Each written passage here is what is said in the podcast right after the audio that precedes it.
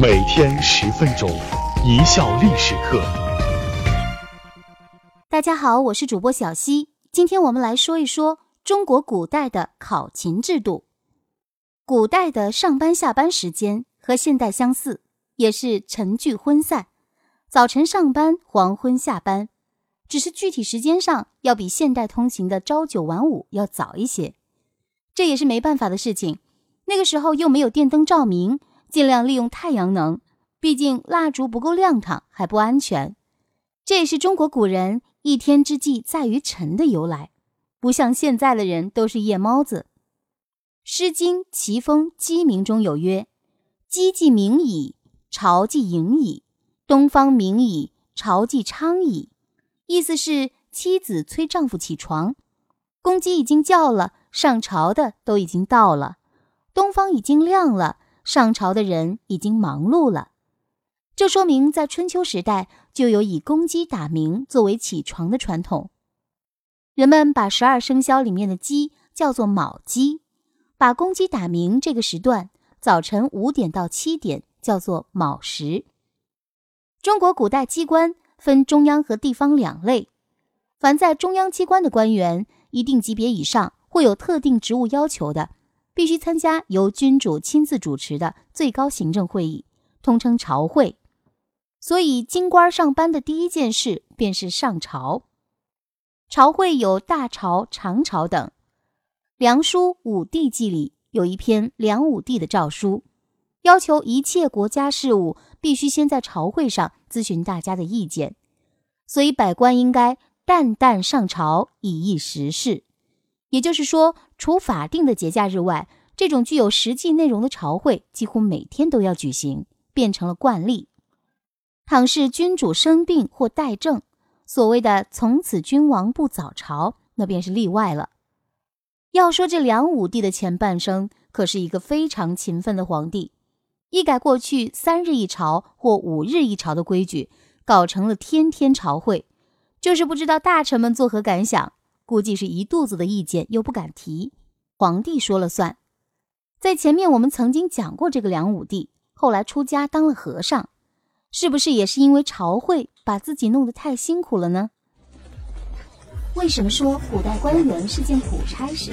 什么叫借光上路？上朝规矩，除一二品大员中的年纪大的老人得到皇上特赏，可以骑马或坐轿外，其余人一律步行上班，说是黎明开会，但若是把从宫门步行到开会的大殿这段距离算上，加上御史整队等候传呼，那不得提前相当一段时间抵达才行。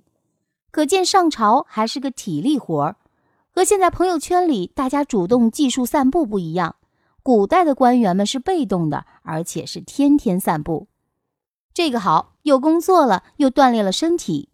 只是我们现在人大多是晚上散步，古人是天还没亮，眼睛还迷瞪就开始散步了，可怜呐！既然是入宫见皇帝，又不好前呼后拥搞一帮仆人或下属伺候着，再加上黑灯瞎火的，也没人给举个灯引个路什么的。要是找不到地方或者跑错地方怎么办？跑错了地方，当然就麻烦了。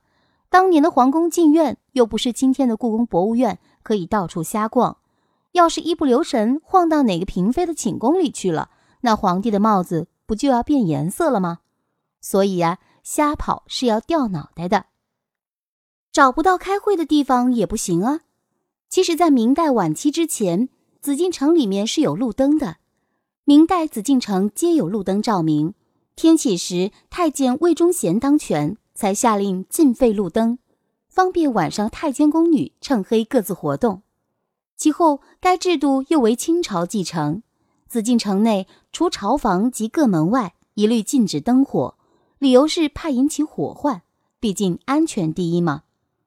结果上朝的官员们惨了，百官皆暗行而入，相遇非审视不便，也就是遇见一个熟人，还要把脸掰过来看看才能相认。可以想见，发生交通事故和追尾，那一定是常有之事。还发生过有人在下雨夜晚赶去上班，因路滑失足掉入水中淹死的意外，这应该算是因公殉职吧？也不知道有没有保险公司进行赔偿。当然，这种上班时的牺牲应该不会发生在王公大臣身上。在清朝，凡亲王与部长以上的大员、军机大臣都有专人打灯引路，还有那些有事要起奏的官员们，因为他们的奏报要在朝会上进行讨论，因而也特许给灯。上述这些灯火就为广大无光上班族提供了可以共用的光源。其他没有打灯的怎么办呢？好办，蹭啊！赶早了，站在东华门外，远远看见有灯过来，便蜂拥而上，亦步亦趋地跟着。没赶上这趟的，只好再翘首以盼下一个有光上班族的到来。导演们拍了这么多轻功题材的影视剧，好像从来没有描述这个借光上班的真实细节。究其原因，大概是导演和编剧们对古人上班的辛苦不感兴趣吧。古代上班开会怎么排座次？上班迟到或缺席会受到什么样的惩罚？参加朝会者的官员们来自不同的部门，品级也有高低不同，所以开会时要到指定的位置，这叫朝班，即朝会班次的意思。又因为官员经常会升级降级，或在不同部门间调来转去，所以具体到个人而言，朝班也不是一成不变的。现代的机关会议，出席者坐的位次，照例都由会务组使用坐席卡标示，对名入座，不会搞错。古人还没发明这个办法，所以乱班现象时有发生。《万历野获编》就曾记载，明神宗时就因朝会时开时停，这位置便乱套了。有一次，一个阁部官员和一个监察官员互争位次，请负责朝班的人判定对错。得到的答案竟然是：如按长期，你是对的；如按大朝，他是对的。由此可见，不同朝会有不同的位次安排，这是在中央机关公职的官员们必须掌握的一门学问，否则一上班就要出错，一开朝会岂不就乱套了？肃静，肃静！你还想不想升官了呀？朝会的时间根据议程有长有短，一般多在辰时。上午七点至九点，多至九点结束，称放班或退朝。五代以后常有这样的情况：早朝时，皇帝并不上殿与百官见面，而是将宰相等一些重臣召入殿内开小会。小会开完后，宰相出来，领着百官行礼后，宣布退朝。《梦溪笔谈》记载，宋神宗继位之初，韩琦任宰相。遇到小会时间过长，便照过去的习惯，让其他官员自行退朝。有御史中丞为此弹劾韩琦，皇帝就明文规定，如遇执政大臣奏事到辰时还未结束，即放班，得白起一个早床。参加朝会是古代京城官员每天按时上班的第一要务，凡无故缺席、迟到早退或朝班失仪，都属于违纪。是要受处分的，处分的厉害程度应该比现代考勤迟到要严肃得多，至少也是要挨一顿板子的。唐代起，凡盛暑、雨雪等极端天气，可酌情免去朝会，谓之放朝。这一制度得以沿袭下来。看来封建社会也还有一定的以人为本的灵活性的。放朝不等于放假，班儿仍旧要上，即使是正常天气。京朝官在退朝之后，也要去各自所属的机关办公。至于那些没有资格出席朝会的一般官员以及办事员、勤杂人员等，也要在每天卯时去机关工作。从秦汉到明清，古代公务人员每天上班的时间为卯时七点，下班时间有两个：春分后是申正，约下午四点；秋分后是申初，约下午三点。这样看来，每天工作时长应该是八到九个小时，和现在差不多。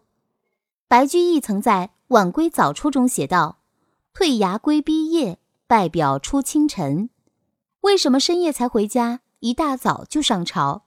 估计是因为官员住的地方离皇宫都比较远吧？还是下班以后，官员们都瞒着老婆搞点别的自由活动？毕竟唐代的歌姬艺妓是比较风靡的，官府是公开允许的。可见，古代中央官员上下班时间比现在早了两三个小时，中间还管一餐饭。每天工作时长及午休，和现在没有太大差别，只是在照明和代步工具上比现在差得太远。所以古人比我们就辛苦很多了。科技进步万岁呀！感谢您的收听，本节目由一笑而过工作室出品。